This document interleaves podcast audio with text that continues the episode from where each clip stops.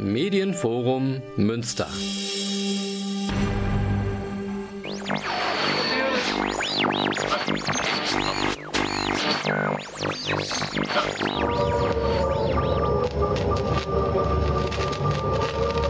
All transmitters to full. Receivers to boost. This is London Calling. This is London Calling. Ja, genau, London Calling hier. Im Frühjahr 2025 wird diese kleine Sendung, die früher Radioscope hieß, 30 Jahre alt. Da muss was kommen und da kommt was, nämlich in loser Abfolge Interviews und Sendungen, die man zumindest aus meiner Sicht als gewisse Highlights bezeichnen könnte. Und mit einem solchen beginnen wir heute, nämlich mit diesem Typen hier. Hello, this is Henry Rollins, and you are listening to Radioscope. Touch your friend, touch yourself, but don't touch that dial.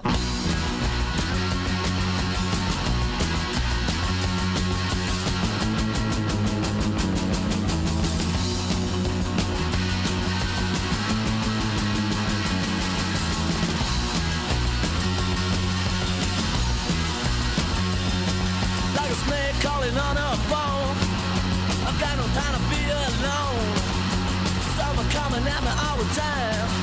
You better think I lose my mind. Cause I'm stranded on my own.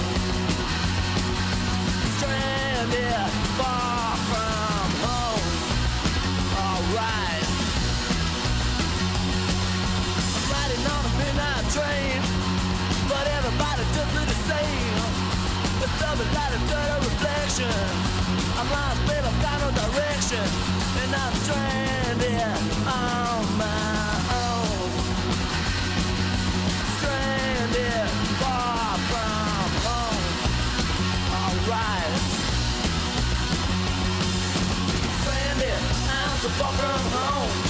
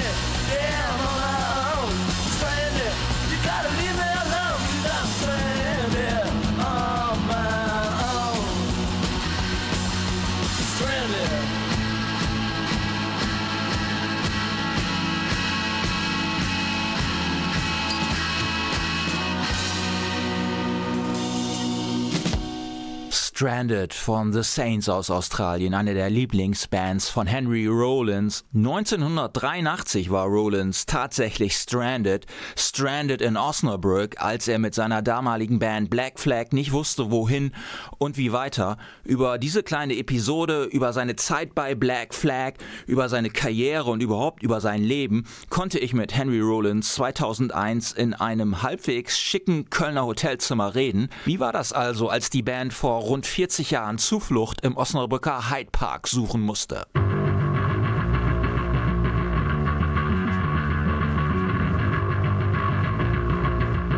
for us, it wasn't we had to. We we got to. For us, it was an opportunity. Connie fed us every day. We got hot meals.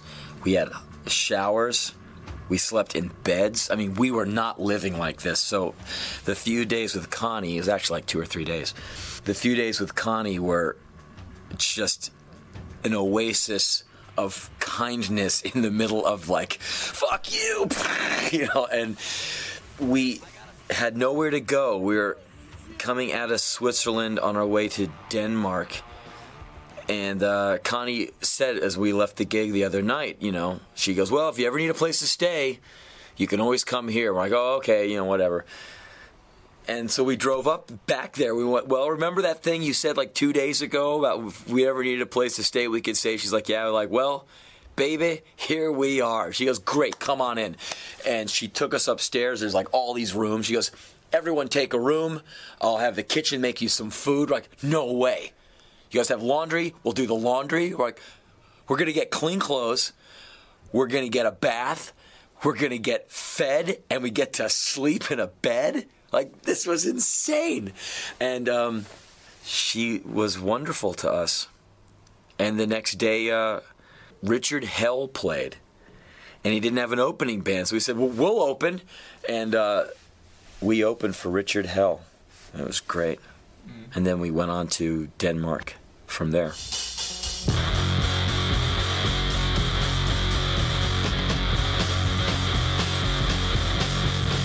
I remember the good parts and the bad parts. I mean, you know, some of the living conditions weren't good, but the music held up. The UK subs still sound great. The Ruts album still sounds great. You know, The Clash, well, those records sound even better, you know, as they get older. So that stuff, you know, there's no, there's no need to glorify it. You just put it on and just go, that's really good. Still sounds good to me. But as far as like the times, those weren't so fun for me. There was moments that were great, like my last year, I lived in D.C. before I joined Black Flag. That was great. Just there's a lot of good music happening at the time you know, Minor Threat, you know, the Bad Brains, all kinds of great stuff happening in my neighborhood. And that was great. The gigs were really cool. You know, Black Flag came to town, the Circle Jerks, the Dead Kennedys, DOA, 999, uh, Stiff Little Fingers, The Damned. I mean, all we saw all kinds of cool shows. The Clash came, you know, the Cramps, the Stranglers, Iggy Pop, the Ramones. You know, saw a lot of good gigs and there's like downtimes too. But you know, I, I, met a lot of really cool people in those days, and things were very new. You know, you're very young, and you're going out into the world, and got your first apartment, and all that kind of stuff's great. And um, so I remember those times very fondly, you know. Uh, but some of the punk rock politics and some of the people I met, like while in Black Flag, were you know really dreadful.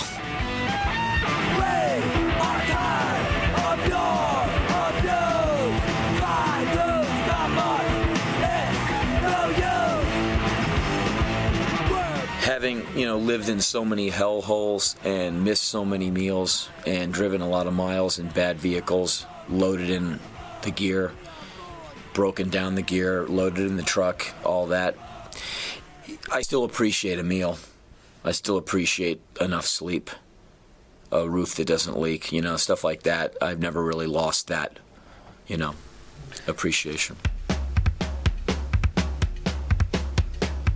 Gimme, gimme, gimme! I need some more. Gimme, gimme, gimme. What for. What? I like to play. And I like what Bob Dylan said recently in an interview. He goes, If you're a player, then you're supposed to go out and play. Uh, why sit at home? If you're a player, do what you're supposed to do. Go out there. So I'm one of those guys. I'm, I'm a stage guy. So my job is to go out and be on stage and to perform, be with a band, do the thing on my own, record, write, work and so I always kind of thought that was the role of the artist to vigorously work, like relentlessly, until you kind of fall over and then wake up and just go right at it again until you just kind of empty yourself out and somehow get it together and go hit it again, like this unstoppable thing that just never quits. You know, where people think you're nuts, you know, and so that's that's what I do. So.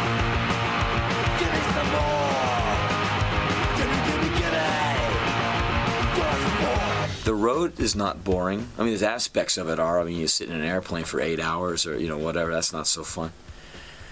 But um, home is what's boring for me. Being like going back to home to L.A. There's nothing for me there. I got no family. There's nobody missing me. I mean, no one's waiting for me to come home. So I go back there and I look around the place. I live in a house. It's not a big house, but it you know holds one guy. I go, okay, so here it is. Cool. Play a few records, read a little. After about a week, I've had enough. Let's let's get on with life. Soweit der erste von drei Teilen mit Henry. Wir schnaufen einen Moment durch, indem ich jetzt einen Song ganz ausspiele, nämlich den gerade schon kurz angeklungenen Klassiker Rise Above.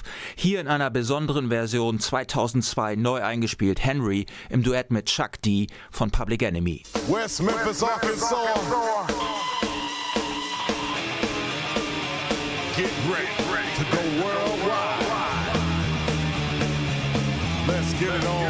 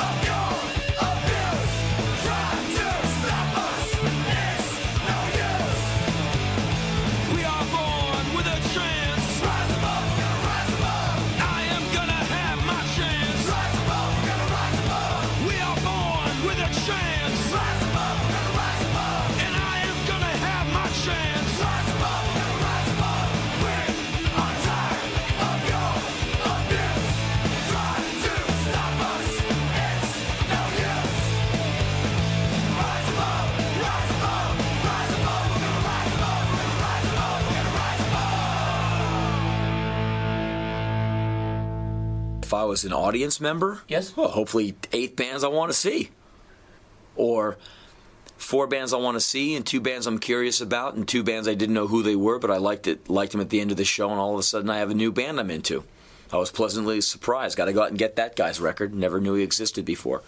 That's a good concert experience. A bad one is like eight crap bands in the rain, waiting for the one you like, who plays really bad that day and complains about the rain that they're not standing in. you are. That's the bad concert uh, festival experience. I've never been to a festival that I wasn't playing at. I wouldn't go.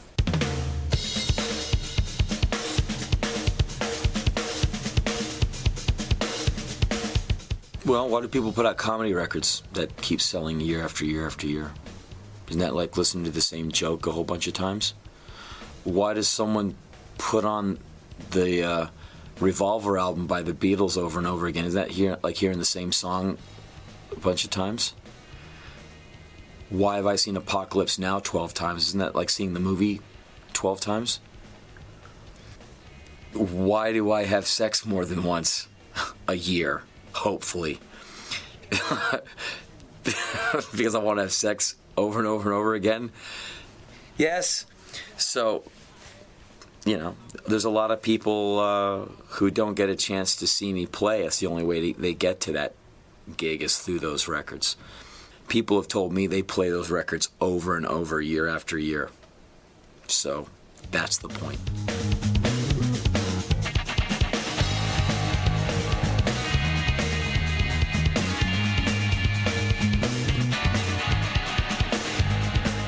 when in Europe, I'll talk about American stuff, but in very broad themes, like the president. Everyone knows who he is. Something that happened, you know, on a worldwide scale. The American spy plane over China. Everyone knows about that.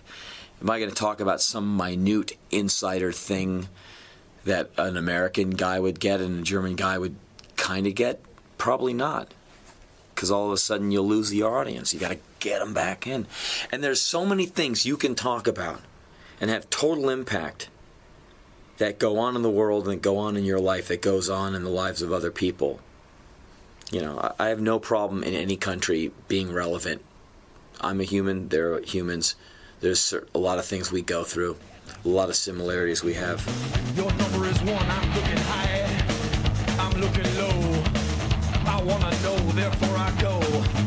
Your number is one. The more I travel, that's what I've been finding.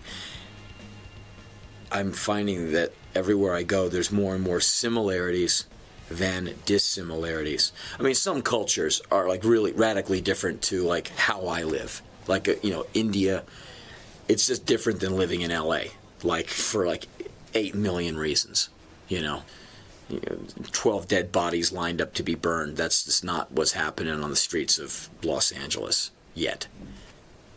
So you you can see different things, but then you, you see the same human struggle everywhere you go. And you know, kids are smiling alike, and you're like, okay. So it having a lot of travel under my belt, it allows me to uh, find the similarities and the, the kind of the human thread throughout the whole thing, which is what I draw upon. I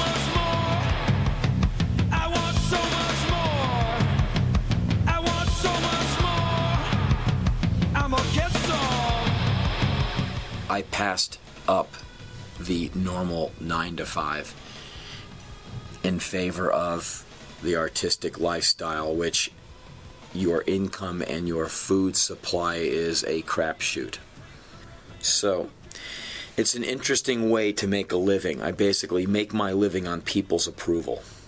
And so I have to somehow do what I want to do and put it in a way that is available for other people to like what I do so they will keep me in enough food and resources so I can keep doing what I do.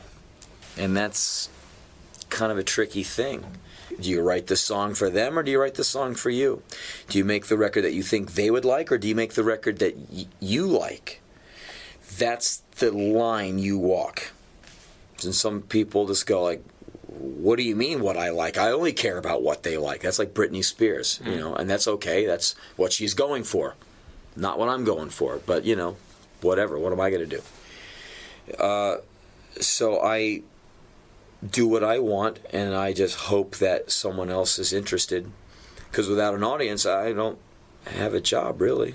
I mean, it's nothing for me to do 200 nights a year. Henry Rollins 2001 im Gespräch mit mir in Köln in einem kleinen Hotelzimmer. 2001 gab es sozusagen ein kleines Jubiläum, wenn man nämlich davon ausgeht, dass mit dem ersten Ramones-Album 1976 Punkrock losging, sah dieses Jahr 25 Jahre Punkrock vor und ich machte darüber eine kleine Sendung mit einem Fragebogen, den ich entwickelt hatte und den ich nationalen und internationalen Stars des Genres vorlegte, also Leuten wie Rocco Schamoni, Trini Trimpop, Jello Biafra, Nox von den Vibrators und noch ein paar anderen und eben halt halt auch Henry Rollins, der da gerne mitgemacht hat und das, meine Damen und Herren, ist, was er seinerzeit zu sagen hatte. Let's see. How did I become a punk rocker? I never considered myself a punk rocker. I was just a guy who liked punk rock. What does punk mean to me? That you don't have to be uh, Robert Plant to be on stage. You can also be someone with a, a heart full of soul and a song, you know, coursing through your system. Or just as a spastic person like me who needs a stage to jump up and down and scream on about five nights a week. And punk rock is a way to do that. Is there a funny experience that I remember when I think of my punk rock days? Sure, the first time I was ever the front man in a band, first time I was ever a singer in a punk rock band, I was it was a house party. It was the first night Minor Threat ever played as well. It was 1854 in Washington, D.C. And um, I was so revved up that during the first song, as soon as the first song started, I kind of lashed out and punched my friend Jay right in his face while I was singing. And uh, hit him pretty hard. And he looked at me and just started laughing because he knew he was going to kick my ass after the show. So uh, that was an interesting experience. We we actually laughed about it. And he didn't beat me up after. What is the best punk band ever? Gee. That's a hard one for me because I love the adverts and the Buzzcocks and the Clash and the Ruts and Wire. I don't know. Uh, probably on a different day for me, it's a different band. I love the UK subs, uh, the Fall. Uh, the you know, there's a lot of great bands from that era. I don't know who my favorite would be. Probably all of those bands. And one of my favorite punk songs of all time is a song called Television's Over by a band called The Adverts. And here it is now.